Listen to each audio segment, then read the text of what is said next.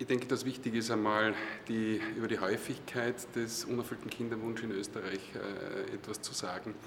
Man kann davon ausgehen, dass 25 Prozent aller Kinderwunschpaare äh, nach äh, einem Jahr Versuch sozusagen kinderlos bleiben, von denen wiederum nur 15 Prozent, also sehr weniger, ein geringer Prozentsatz tatsächlich einen Arzt aufsuchen oder eine Hilfe aufsuchen und letztendlich von denen auch 5 Prozent wirklich kinderlos bleiben. Äh, einer der spannendsten Aspekte bei dieser Sitzung waren sicherlich äh, die neuen Daten des Spermiogramm-WHO-Manuals. Äh, seit zehn Jahren warten wir sozusagen nach neuen Richtlinien der Samenqualität und da scheint sich doch wirklich Dramatisches zu verändern, auch nach unten, was die Qualität und die Quantität betrifft.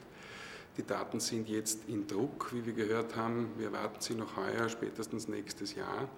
Und da ist es so, dass die äh, auffälligste Komponente sicherlich die Veränderung der Morphologie, die Untergrenze war bisher 1999 die Daten äh, von 15, unter 15 Prozent und wir befinden uns jetzt bei unglaublichen unter 4 Prozent, was natürlich die Frage aufwirft, wo soll das überhaupt alles hingehen.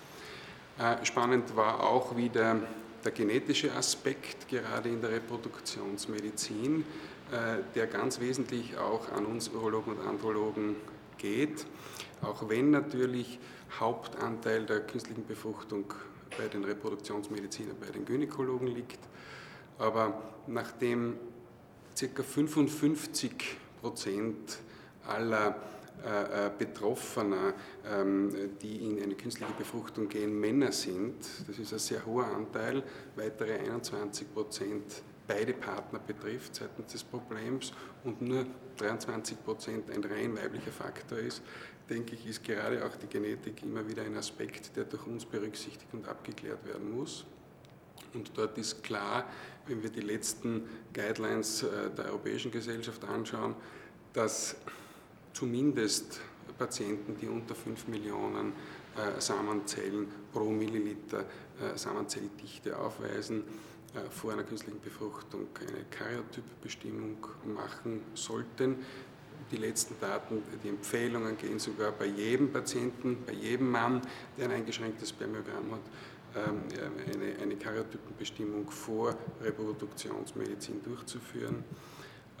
Und ganz ein wichtiger Aspekt der äh, alt und neu ist, weil er rechtlich wahrscheinlich immer interessanter ist, dass Männer unbedingt äh, exakt körperlich von einem Urologen, Andrologen abgeklärt werden müssen, auch auf organische Probleme, sprich Samenleiteraplasin, äh, die letztendlich genetisch auch wieder ein hohes Risiko haben für CFDR, Genmutationen, zystische Fibrose betreffend.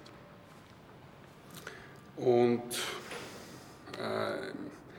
ich denke, dass bei allen modernen Methoden, die uns zur Verfügung stehen seitens der Gynäkologen, wir abschließend und zusammenfassend sagen müssen, dass die Reproduktionsmedizin äh, sich in den letzten zehn Jahren äh, weiterhin nach oben bewegt hat, was die Erfolgsraten betrifft, ähm, dass sie äh, aber letztendlich auch auf den Urologen, Andrologen seitens des hohen äh, äh, Anteils der männlichen Betroffenen, die in die Reproduktionsmedizin gehen, äh, letztendlich äh, die Wichtigkeit der Andrologie immer wieder zu unterstreichen ist.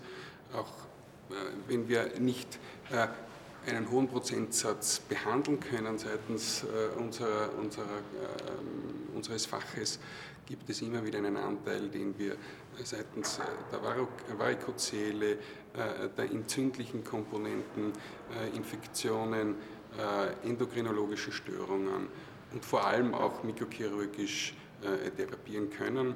Und ich denke, dass die Genetik, wie gesagt, äh, ein ganz zentraler Aspekt ist, der in der Zukunft noch mehr zu berücksichtigen ist.